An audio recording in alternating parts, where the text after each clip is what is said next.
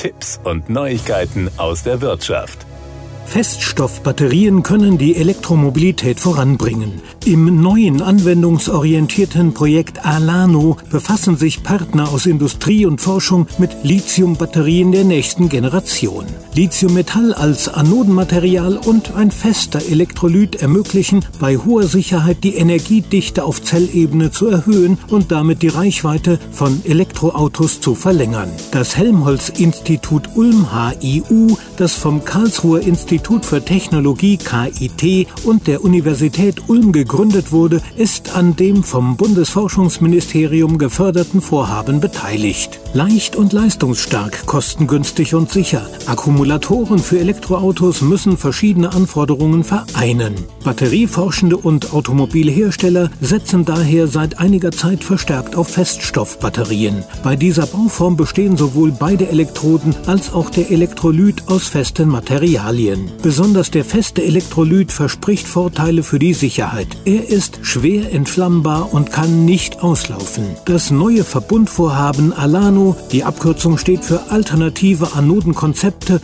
für sichere Feststoffbatterien, befasst sich mit Lithiumbatterien der nächsten Generation und fokussiert sich auf die Lithium-Metallanode als zentrale Komponente. Alano zielt darauf, die Energiedichte einer Feststoffbatterie zu erhöhen, und zwar bei hoher hoher Sicherheit.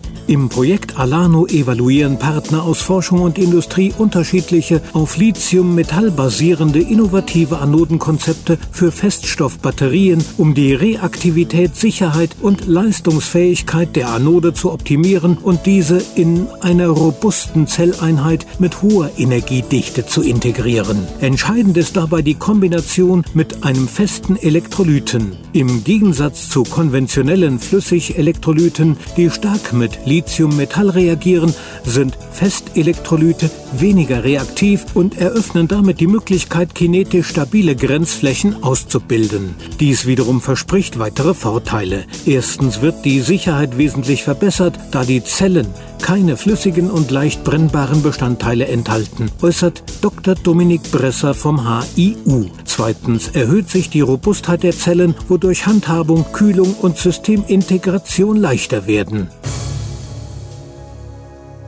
Das waren Tipps und Neuigkeiten aus der Wirtschaft.